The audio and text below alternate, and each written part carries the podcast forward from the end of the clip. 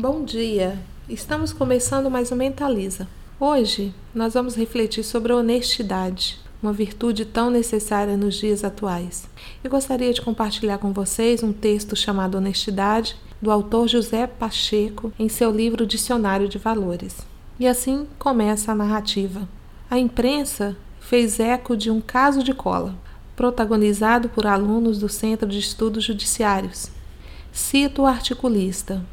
Esses formandos foram reduzidos ao estatuto de alunos e os formadores elevados à categoria de catedráticos. E assim, em vez de efetiva preparação profissional, o Centro de Estudos Judiciários ministra um ensino essencialmente teorético, em que a cabeça dos formandos é atulhada com tecnicidade jurídica pelos seus oniscientes mestres.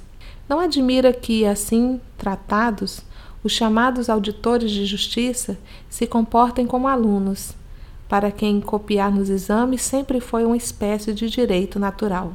Diz a sabedoria popular que, abre aspas, cesteiro que faz um cesto, faz um cento, fecha aspas. Quem pratica a fraude numa prova não a praticará no exercício de suas funções? Temos razões para nos preocupar com a com a degenerescência da honestidade em pessoas encarregadas de fazer justiça, como em qualquer atividade humana.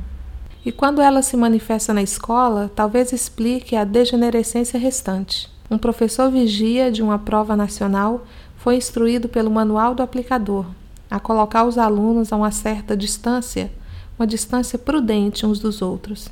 Inteligente, como qualquer professor, percebeu que, sem dizer nada, e que, sem nada dizer, o não verbal falava mais alto do que o verbal, e que ele agia como quem considerava estar na presença de seres potencialmente desonestos.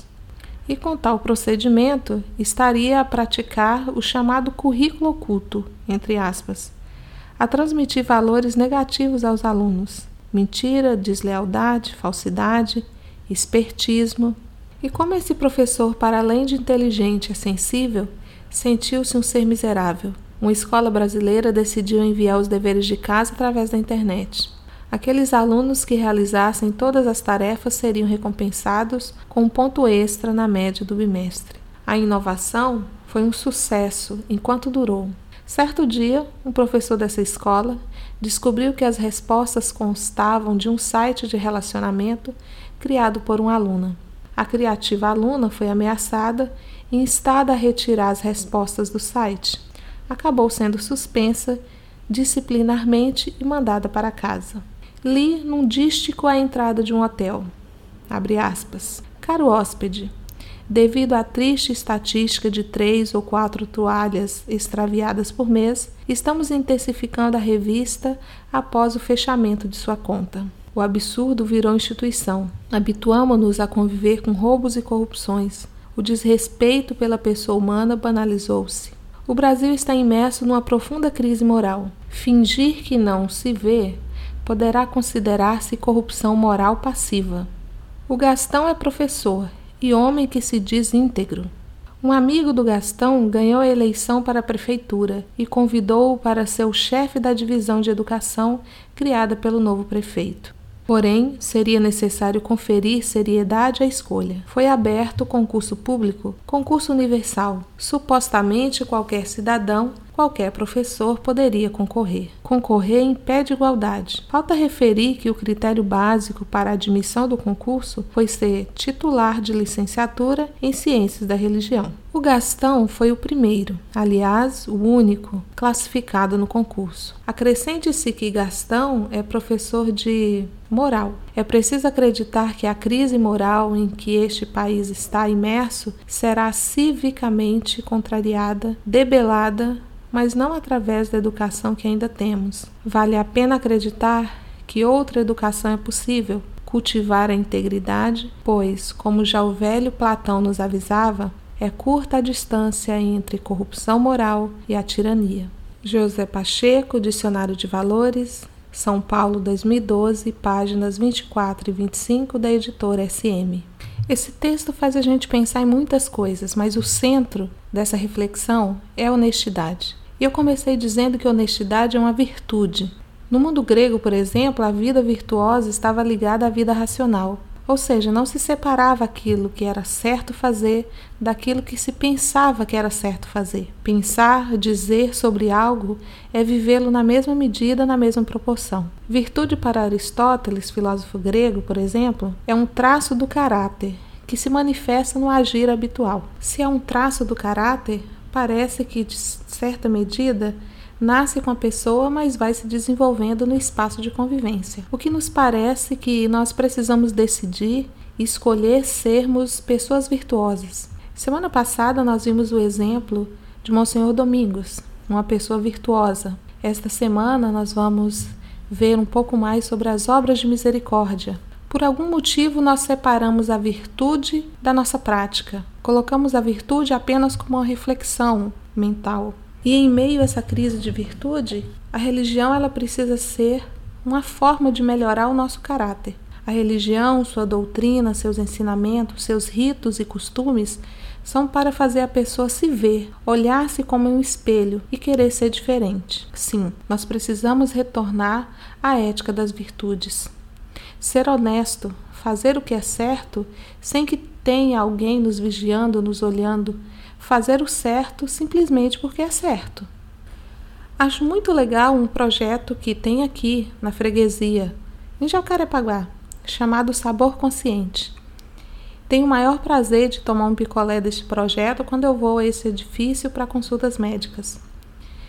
Não tem ninguém para receber o dinheiro pelo picolé, tem apenas o preço e a caixinha para você depositar o valor do picolé. O projeto tem por objetivo semear honestidade. Você precisa pagar pelo que consumiu. Pagar porque é certo pagar, não porque tem alguém ali para cobrar. Alguém pode pensar, mas muita gente não paga, por que eu tenho que pagar? Bem, e tem mesmo. Se a virtude não fizer parte do nosso guia de educação básica, não aprenderemos e nem teremos orgulho de sermos pessoas virtuosas. Mas honestidade é uma prática, você precisa aproveitar as oportunidades para mostrar a sua honestidade para você mesmo. E quais seriam essas virtudes a serem aprendidas e cultivadas? Bem, nós podemos criar uma lista imensa: autodisciplina, compaixão, civilidade, coragem, generosidade, honestidade, nosso tema de hoje, respeito, justiça, lealdade, moderação, paciência, prudência, tolerância, cortesia. E sabemos que essas virtudes não caem do céu, elas precisam ser aprendidas, elas precisam ser treinadas. Eu preciso treinar minha tolerância, assim como eu preciso treinar minha honestidade. E eu preciso ter exemplos. Essa parte é mais difícil. Às vezes, quando olhamos ao nosso redor, não temos muitos exemplos a serem seguidos de pessoas virtuosas, mas pode ser um engano. Nós sempre temos na história pessoas virtuosas. Semana passada vimos Monsenhor Domingos, Irmã Benigna, vários santos dentro da tradição cristã católica, vários exemplos em outros ambientes religiosos. Nós temos pessoas que se dedicam a serem virtuosas, que estão convencidas que a virtude é o melhor caminho de crescimento para o ser humano, que a virtude é o melhor caminho para o progresso humano, que a virtude é uma questão de sobrevivência da espécie humana. A virtude ela pode ser exigente, pois a virtude se opõe ao vício, aqueles hábitos repetitivos e sem controle que muitas vezes a sociedade alimenta e cultiva. A honestidade, ela está ligada à verdade. Ser honesto é um cumprimento da verdade. Sem a honestidade, as nossas relações são comprometidas. Sem a honestidade, sem a virtude, não teremos uma vida melhor. Você tem a oportunidade agora de estar na sua casa, sem ter um professor para te vigiar, por exemplo, mas você precisa cumprir as atividades e tarefas que lhe são propostas. Isso é um ato de virtude, isso é um ato de honestidade. É uma oportunidade de treinarmos a nossa honestidade. E para aprendermos essa ética da virtude, precisamos meditar, guardá-la em nosso coração. Essa atitude que teve Maria de cultivar, de meditar e de cuidar do próprio coração.